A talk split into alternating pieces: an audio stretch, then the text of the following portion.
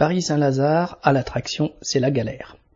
Les 23 et 24 juin, une grève des conducteurs de train, des gestionnaires de moyens et des contrôleurs du secteur de Paris-Saint-Lazare a fortement perturbé le trafic du Transilien, du RER-A et des lignes normandes. C'était la suite de mouvements entamés le 13 juin par des conducteurs de la banlieue qui n'en peuvent plus de la dégradation de leurs conditions de travail. Depuis un peu plus de deux ans, les attaques s'enchaînent. Elles sont le fait d'une politique globale de la direction de la SNCF, mais mises en œuvre par une direction locale particulièrement arrogante, ne ratant pas une occasion d'afficher son mépris.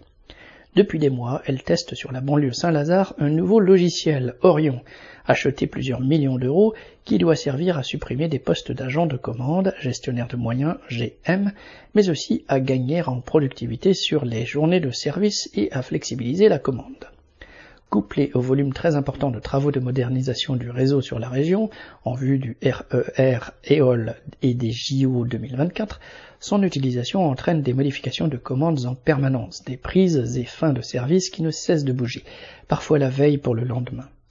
En plus de la galère pour organiser sa vie personnelle, ces modifications entraînent souvent des baisses de rémunération, en effet, le salaire d'un conducteur de train est constitué pour environ un tiers de primes en grande partie liées aux kilomètres parcourus et la perte peut être importante. La perte des heures de nuit fait aussi diminuer sensiblement la paye.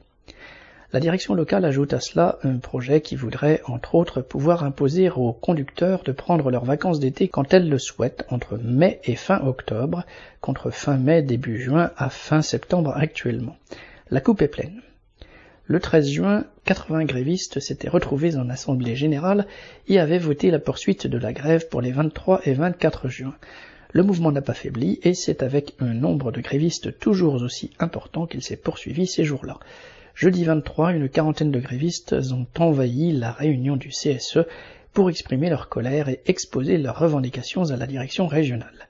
Celle-ci s'est montrée tantôt mielleuse, tantôt méprisante, et n'est pas parvenue à convaincre les grévistes. Le 24, ceux-ci ont été rejoints dans le mouvement par les conducteurs et contrôleurs de la Grande Ligne et ont tenu une assemblée commune à une soixantaine de conducteurs, contrôleurs et GM. Le même jour, la grève était également très suivie sur Paris Nord et Paris Sud-Est pour des revendications similaires.